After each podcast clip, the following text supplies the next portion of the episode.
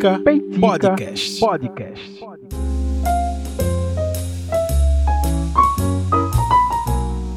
E aí, gente, estamos de volta com mais um episódio do Peitica, com muito orgulho, chegando aqui para vocês. Depois daquela nossa abertura da quinta temporada no, no episódio passado, o primeiro Peitica do ano, agora sim, a sua sexta-feira agora vai ficar completa porque é, tô batendo no microfone aqui, tá? Então não ligue, mas a sua sexta-feira vai ficar completa porque hoje sim temos um novo episódio do Peitica para você e que bom estar de volta aqui nas, fazendo parte da sua sexta-feira. Mas só lembrando que podcast a gente escuta a hora que quiser, tá? Então não obrigatoriamente você vai só poder ouvir na sexta-feira, você vai poder ouvir a qualquer hora, a qualquer momento, em qualquer plataforma. Lembrem-se, esse programa está disponível nas principais plataformas de streaming de áudio, como por exemplo o Spotify, o iTunes, o Amazon Music, o Deezer e em todas as plataformas de podcast, como o Podcast Addict. Então, assim, é só procurar Peitica Podcast que você vai ouvir e poder é, maratonar a temporada passada, as outras temporadas, né, as anteriores, enfim você ouve no seu tempo, da maneira que você quiser. E eu te garanto que você vai curtir demais, assim como eu curto gravar esse programa. É um papo, é uma troca aqui. Apesar do, do podcast, na maioria das vezes, desses episódios do Peitica, na maioria, na maioria das vezes ser apenas eu conversando aqui, mas é, pelo fato de várias pessoas ouvirem, me darem feedback, principalmente no grupo secreto do Peitica, é, isso acaba se tornando um, um monólogo baseado em vários diálogos. É interessante esse conceito do Peitica eu fico muito feliz de vocês estarem aqui ouvindo esse episódio, esse segundo episódio da quinta temporada do Peitica com muito prazer. Meu nome é Rafael Oliveira, eu falo diretamente aqui do interior de Pernambuco, uma cidadezinha que se chama Vitória, nem tão cidadezinha assim, já está começando a ter problemas de cidade grande, né, como o trânsito e tal. Mas ela fica mais ou menos a 50 quilômetros do Recife, interior de Pernambuco, um calor desgraçado aqui na hora de gravar. Por isso que eu estou com o ventilador do lado. Então, se sobrar algum vento aí no microfone, por favor, me perdoe. É, porque está muito calor. Ao contrário da semana passada, que eu disse que eu estava gravando no friozinho, dava para escutar o barulho da chuva. Esse Petica já mudou completamente, é completamente no calor aqui. Então, muito obrigado pela sua audiência e se sinta parte disso aqui também, apesar do microfone estar comigo apenas nesse momento, vocês todos é, sintam-se representados e com voz ativa nesse programa. Muito prazer de estar aqui. E vamos embora, né? É, como eu falo nos episódios é, anteriores, eu sempre reforço, arroba Peitica Podcast no Instagram e no Spotify, ou desculpa, no Instagram e no Twitter, no Spotify também. É, e no Instagram e no Twitter, tá? Arroba Peitica Podcast e nas minhas redes sociais pessoais, arroba Rafa com PHA. É didático, né? R-A-P-H-A com P-H-A é só me procurar aí no Instagram e no Twitter, que também eu sou um pouco mais ativo nas minhas redes sociais pessoais. A do Peitica eu uso mais de maneira oficial para anunciar lançamento de episódio e tal, mas me segue lá que, a gente vai trocar uma ideia e ajudar a construir essa quinta temporada do Peitica. E é, e é inevitável, né? No primeiro episódio eu disse que eu ia falar sobre essa parada. Na verdade, existe um grande é, frenesi em torno disso e eu, eu me senti praticamente obrigado a começar a temporada do Peitica falando sobre o Chat GPT, ou Chat, Chat GPT, como algumas pessoas uh, lá na gringa falam e tal.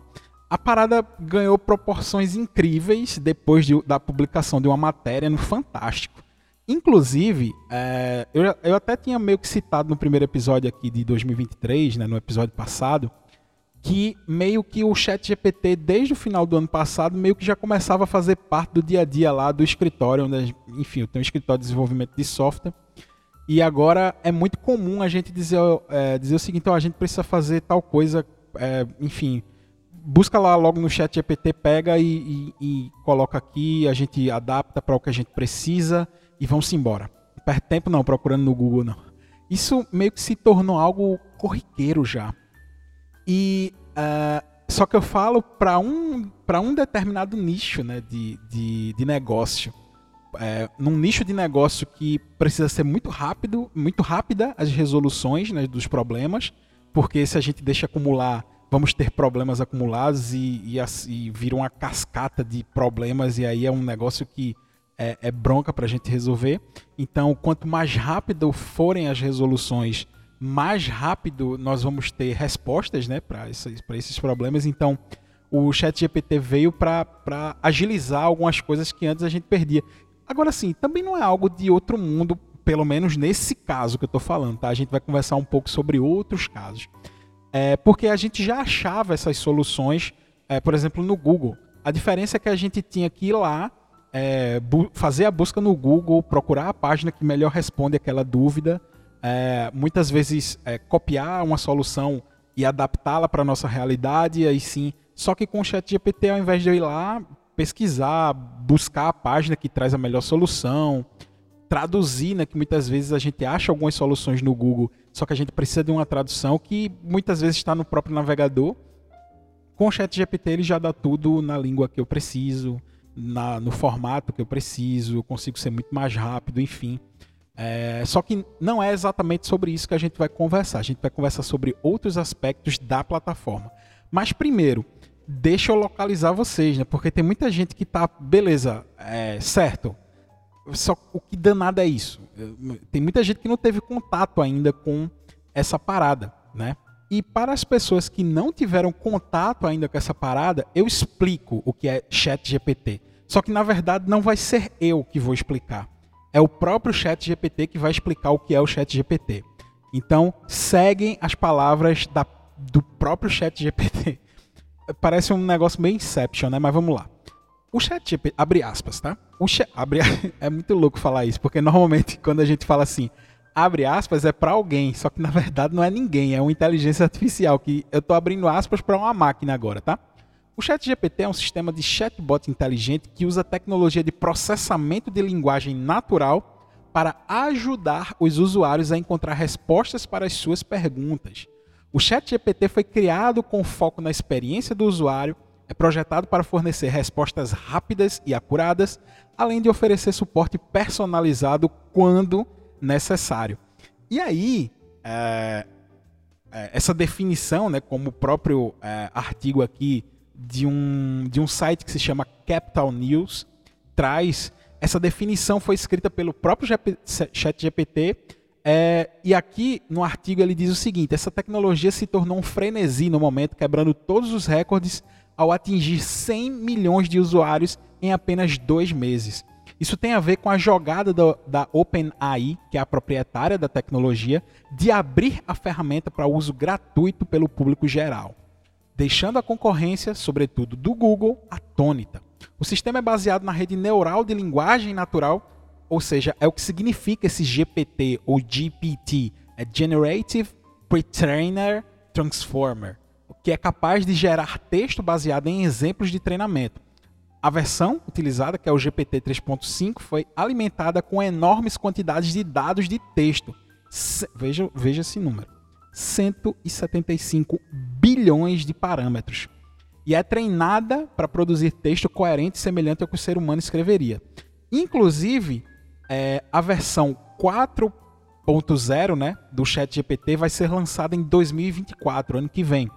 E pode chegar aos incríveis 100 trilhões de parâmetros.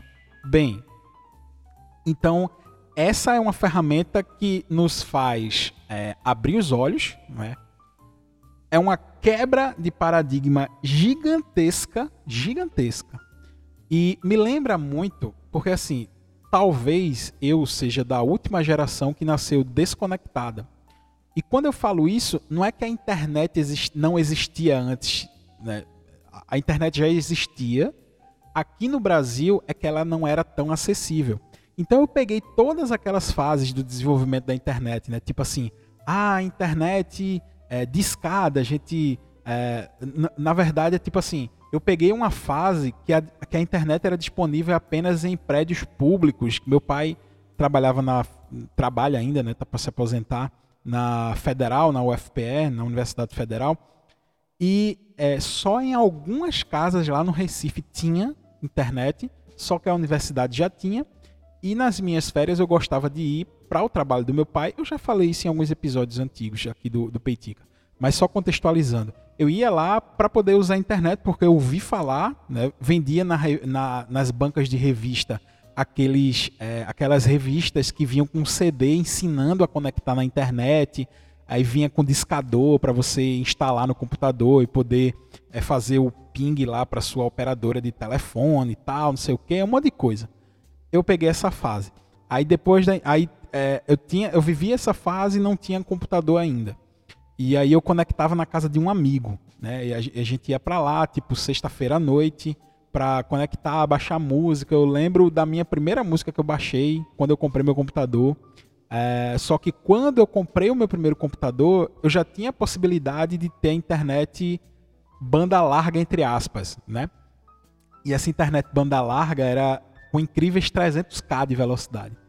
E aí, é, enfim, o mundo se abriu, né? Enfim, que apesar de ser 300k, que hoje é algo vergonhoso para essas internets cada vez mais é, potentes, era o que tinha de mais tecnológico.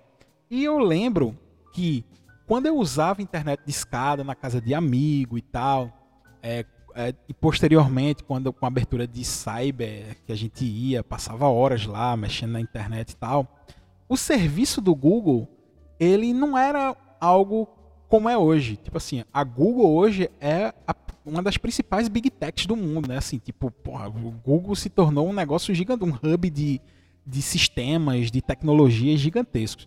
Na época, o Google era uma página de pesquisa que agregava, né, enfim, ele juntava, quando você procurava termos lá, ele junta né, as, as melhores pesquisas, os melhores rankings para você achar as melhores respostas para aquela sua pesquisa. E eu lembro que lá na época, quando eu nem tinha computador e eu só conectava internet de escada, tinha o buscador do IG, sei lá, do UOL, enfim. É, quando o Google começou a se popularizar, houve um questionamento parecido. O que, é que, será de nós agora que temos a informação, qualquer informação a qualquer momento? Tipo, nós ainda estávamos nos acostumando ainda com aquela ideia de que teria um lugar onde eu pudesse sentar e dizer assim, Google, é, me dê aí, pesquise para mim aí um texto que fale sobre a ditadura militar no Brasil, sei lá. E aí ele iria trazer, e a gente iria poder analisar, escrever no caderninho para poder levar para a escola e tal. E muito se debateu sobre a ética, né? Tipo assim, poxa, como é que a gente vai trabalhar agora com essas crianças que têm acesso fácil à internet, onde qualquer coisa eles podem ir lá no Google e pesquisar. Eu lembro desse debate. Eu era muito pequeno, eu era muito novo, mas eu lembro de ter essas conversas, né? Com os professores e que sempre diziam assim, ó, eu sei que vocês têm acesso ao Google e tal, mas tem que fazer. Muitas vezes os professores pediam é, trabalho e diziam assim, eu não quero trabalho impresso, eu quero trabalho escrito, porque mesmo que vocês copiem é, da internet, só pelo fato de vocês estarem copiando, vão estar guardando alguma coisa. Gente, isso acabou. Tá? O Chat GPT já é um avanço nessa tecnologia da Google que para mim vai ficar ainda mais obsoleta. Tá. Não para amanhã. Eu não estou dizendo que o Google vai ficar obsoleto. O Google como ferramenta de busca, tá? Porque como eu falei, a Google já é uma grande big tech que entrega vários serviços e aí já é outra história, né? Estou dizendo que o Google vai acabar por conta do ChatGPT não.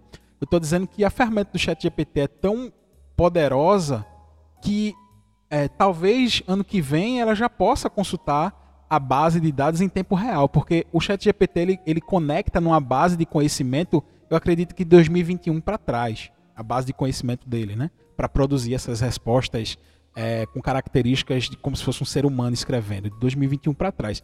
E aí nasce um novo debate a partir disso, tá?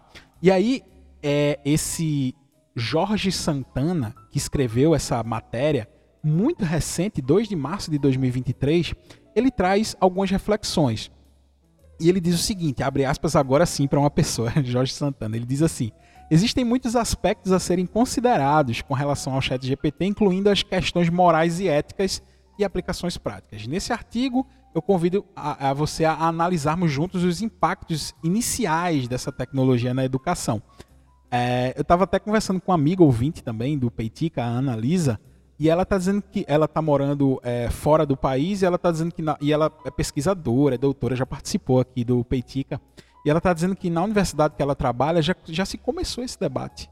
É, vai ter uma reunião lá onde ela trabalha e algumas pessoas vão levar, é, vão levantar esses questionamentos para vários intelectuais lá, professores, começarem a debater sobre o tema. E ela inclusive disse que ia participar lá do debate para poder captar algumas coisas, né? O que é está sendo discutido lá. Eu já disse a ela que eu queria esse feedback, né, para saber o que é está sendo discutido ao redor do mundo sobre essa ferramenta e numa instituição de ensino superior fora do país, né, enfim, para ter essa outra visão também. E aí eh, o, o Jorge Santana, que escreveu esse artigo, continua. O sistema tem despertado preocupação de diversos acadêmicos e começaram a surgir vários relatos de alunos utilizando o chatbot para colar a redação, prova, etc. É, e aí ele traz uma parada que a Ana Lisa também me falou. Ele diz assim: o ChatGPT foi colocado à prova na Wharton School da Universidade da Pensilvânia, uma das escolas de administração mais renomadas dos Estados Unidos, com alguns professores lá. Esse professor responsável pelo experimento descobriu que o chatbot superou alguns de seus alunos no curso gerenciando, eh, de gerenciamento de operações, tendo recebido nota B ou B- no exame da área. Em artigo publicado sobre o assunto, o professor destacou implicações importantes para a educação, citando essas mudanças que seriam necessárias. E aí, é, vejam, é, o chat GPT foi submetido por professores de algumas cadeiras dessa, dessa universidade da Pensilvânia e a inteligência artificial conseguiu nota B, é um puta de uma nota, sabe assim, é, lá fora, e isso ligou o alerta né, desses pesquisadores.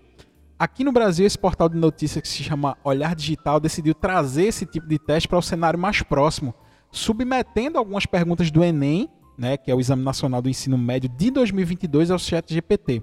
Foram escolhidas questões de todos os temas para testar a capacidade do chatbot e o resultado foi o seguinte: ele acertou todas as respostas.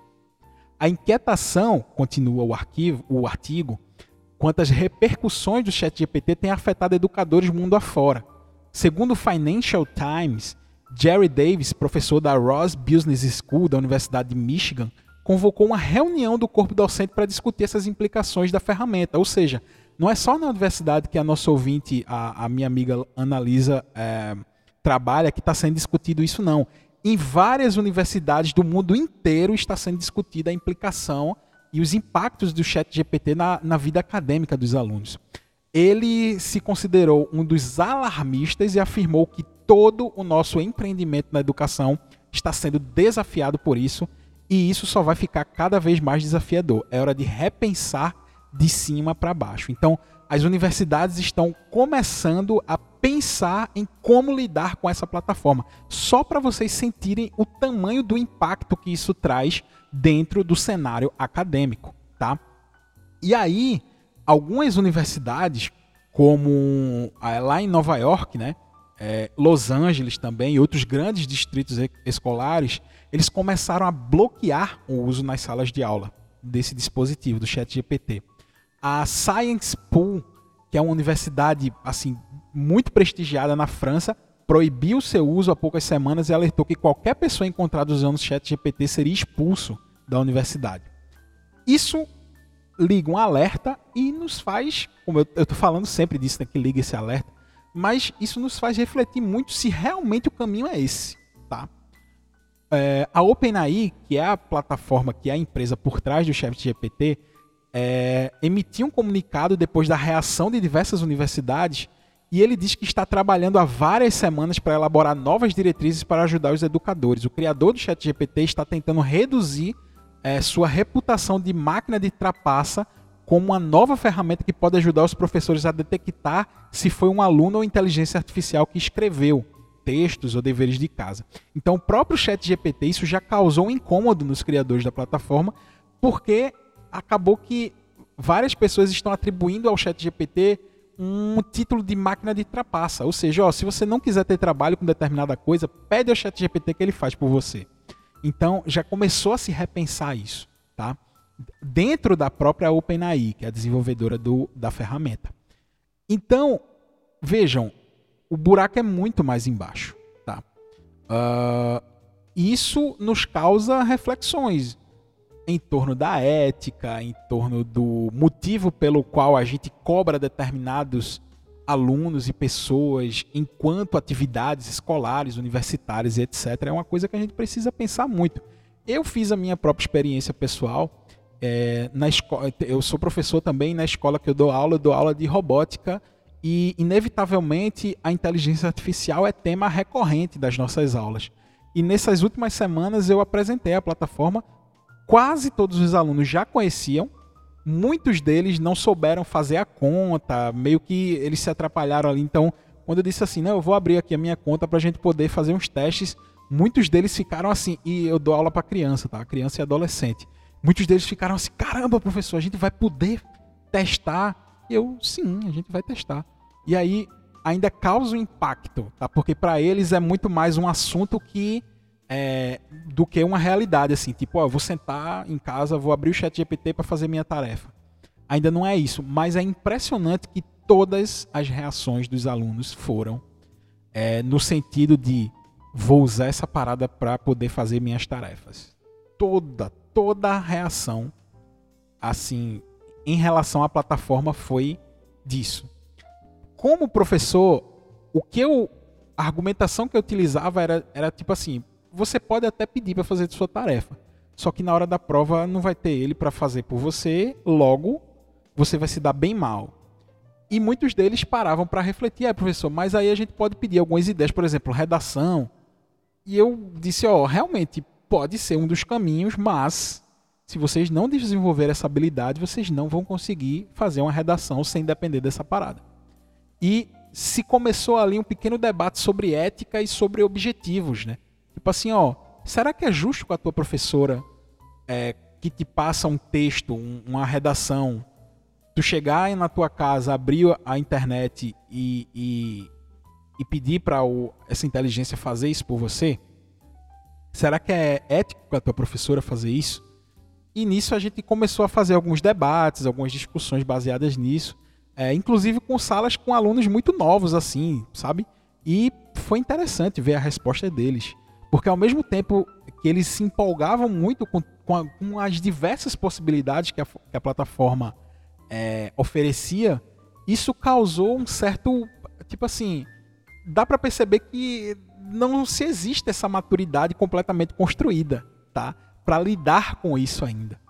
E isso, ao mesmo tempo que empolga aqueles mais, mais assim, que se debruçam mais sobre novas tecnologias e tal, mas isso também preocupa para aqueles que, assim como eu, trabalham com educação. Então eu vou precisar fazer com que esses alunos lidem com mais essa, uma, essa quebra de paradigma sem necessariamente eles terem a maturidade que isso requer. É muito doido de pensar isso. É muito louco de pensar isso. Mas eu acredito que o caminho não é simplesmente a gente banir, dizer, ó, se eu souber que isso foi feito assim, assim, assim, não sei, sabe? Hoje em dia já existem né, mecanismos para saber se um texto foi copiado do Google, só que a, o Chat GPT ele te dá um texto inédito. Então, a, como eu falei antes, a própria OpenAI vai estar tá desenvolvendo uma ferramenta para detectar se determinado texto foi escrito ou não por inteligência artificial, tá? Em contrapartida, eu peguei um texto de um colunista da Isto é, que se chama Pedro Franco, e ele traz algumas reflexões que eu julguei ser muito importante para esse debate. Tá? Uh, o título da matéria é Chat GPT, a máquina como homem ou o homem como a máquina. E aí ele traz, ele abre o seu texto, né? É, eu achei muito engraçado essa abordagem que ele que ele fez, deixa eu só achar aqui a parte do texto que ele fala. Ele diz assim, é, o texto, o artigo, ele começa assim, como um modelo de linguagem treinado em enormes conjuntos de dados, o chat GPT é feito impressionante da tecnologia moderna. Ao olhar para alguns dos grandes gênios do passado, como é, Marcel Duchamp, é, Andy Warhol, Albert Einstein, Isaac Newton, Freud, podemos ver como eles quebraram paradigmas estabelecidos e revolucionaram seus campos de atuação. E aí o texto se desenvolve, ele vai citando exemplos, como Duchamp é, quebrou, desafiou a, a, noção tradicional de arte, Andy Warhol, Einstein e tal. É, só que tem o seguinte, esse texto, é, e, e ele diz aqui, né, o Pedro Franco, ele diz, ao nobre leitor que acompanhou minhas últimas colunas, acredito que tenha estranhado o tom pasteurizado pontuado no texto acima. Pois bem, o texto acima foi escrito pelo próprio ChatGPT, ou seja, é ele falando sobre ele mesmo a partir das seguintes coordenadas. E aí ele escreveu o que ele pediu ao ChatGPT. Ele abre aspas, né? Tipo, ele pediu assim ao ChatGPT: escreva uma coluna em tom de questionamento sobre a capacidade do, do ChatGPT no que tange a criatividade e inovação. Faça um paralelo sobre essas, esses grandes gênios que romperam com paradigmas do passado, e aí ele cita Duchamp, Andy Warhol, Albert Einstein. e ele diz o seguinte: é fato de que é impressionante a capacidade de síntese e transição da inteligência artificial. Porém, e aí já é o Pedro Franco falando, tá? Porém, acho nítida a falta de alma por trás da supracitada escrita. Mas eu digo o seguinte: essa falta de alma não é de fácil detecção, não, tá? Tem muita gente que não tem.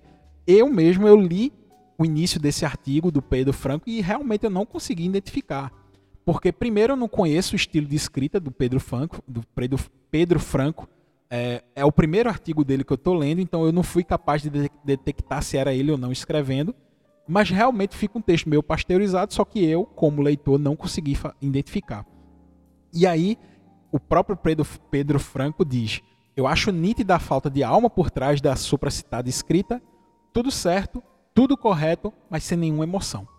Pobre sociedade que precisa de emojis para expressar suas emoções, que vê o mundo através das câmeras do celular em busca da famigerada imagem instagramável, ou ainda que mede o conhecimento e potencial de ser, de ser pela quantidade de informações armazenadas, tal qual um grande HD, um hard disk. Então, hoje a gente mede a capacidade das pessoas, muitas vezes, pela capacidade que aquela pessoa tem de armazenar informação. Talvez por isso não me surpreende o fato de que o Chat GPT tenha passado em vestibulares, exames da ordem da OAB e ainda tornando-se mestre. Em paralelo ao Chat GPT, ele, aí sou eu falando, né, ele apresenta o Mid Journey, que é uma, um programa de IA, de inteligência artificial, que, tra que transforma palavras em imagens. Veja, tem outra ferramenta que se chama Mid Journey, que você passa algumas coordenadas em palavras e ele monta uma imagem baseada nas palavras que você, que você digita lá. Eu nunca testei essa ferramenta, mas eu tomei conhecimento dela através desse artigo. E o Pedro diz o seguinte: recentemente o Mid Journey ganhou um, um concurso de artes plásticas. O autor foi o designer de jogos Jason Allen e o concurso foi a Colorado State Fair. Então, essa plataforma de inteligência artificial ganhou um concurso de artes plásticas. Só que aí ele conclui o artigo dizendo o seguinte, parafraseando Marcel Duchamp, quando tudo é arte, nada é arte. Tal qual a inteligência artificial se parece com o ser humano, o ser humano se parece cada vez mais com a máquina. Talvez tenha chegado o momento de questionamentos e receios, mas não pelo que se tornará o Chat GPT, mas sim pelo que vem se tornando a nossa sociedade. Esse artigo me fez refletir demais Será que é o Chat GPT, aí já sou eu falando, será que o Chat GPT está se tornando cada vez mais parecido com seres humanos? Ou será que somos nós que estamos nos tornando cada vez mais como máquinas? Eu fico. E esse artigo me fez refletir muito sobre isso. Espera aí, que caminho a nossa educação está tomando? Por quais caminhos nós estamos obrigando aos nossos estudantes universitários a percorrerem que uma simples, simples não, né? Complexa, né? Que uma plataforma de inteligência artificial está nos preocupando. Eu acho que como educadores, como pessoas que pensam a sociedade, a gente precisa fazer uma reflexão ainda muito mais profunda, tá? Não que isso não mude e não quebre paradigmas. Eu não quero é, diminuir a força e o tamanho da plataforma, mas nada se compara ao que o ser humano é capaz de produzir. Quando Einstein quebrou paradigmas e a gente disse que ele foi uma pessoa à frente do seu tempo, o Chat GPT nunca vai poder fazer isso. Ele nunca vai poder ser à frente do seu tempo, porque a base de conhecimento é para o passado. Então, será que realmente é, isso pode quebrar uma lógica social?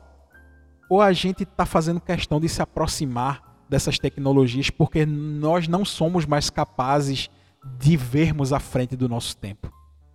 De verdade, eu acho que. É, e passou esse episódio que eu nem vi, já faz meia hora que eu tô falando aqui. Realmente, eu não quero chegar a conclusão nenhuma agora. Eu só quero causar essa reflexão em vocês, como ouvintes, como pessoas que pensam, como sociedade. Eu só quero que vocês reflitam sobre isso. É realmente esse o papel do ser humano?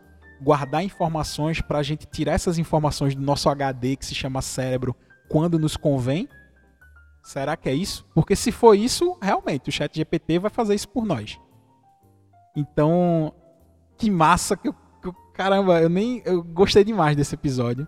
Eu sinto que eu poderia falar mais uma hora sobre isso, mas infelizmente o Peitic está chegando ao fim. Quero saber demais as opiniões de vocês, daí do grupo secreto do Peitica, das pessoas que me acompanham nas redes sociais. Vamos criar um grande debate sobre isso, sobre essa ótica, né, diferente, sair do senso comum. E aí eu te convido a me mandar mensagens, enfim, para a gente abrir esse debate e talvez gravar até outros episódios sobre isso. Se você gostou dessas reflexões, manda para alguém que você acha que vai curtir também. Diz assim, ó, oh, descobri um, um, podcast aqui que trouxe um negócio massa. Escuta aí e me diz o que é que tu achou. Então, te agradeço quando você fizer isso. É, o Peitica depende demais desses compartilhamentos. E aguardo você na próxima semana para o próximo Peitica. Eu garanto que vai ser eu que vou gravar e não uma inteligência artificial. Imagina se eu dissesse agora, ó, todo esse programa não foi gravado por mim. foi uma inteligência artificial que simula a minha voz. Tô tô de brinks. Foi eu mesmo que gravei, tá? Rafael Oliveira. Um grande abraço e até a próxima semana com o próximo Peitica. Valeu!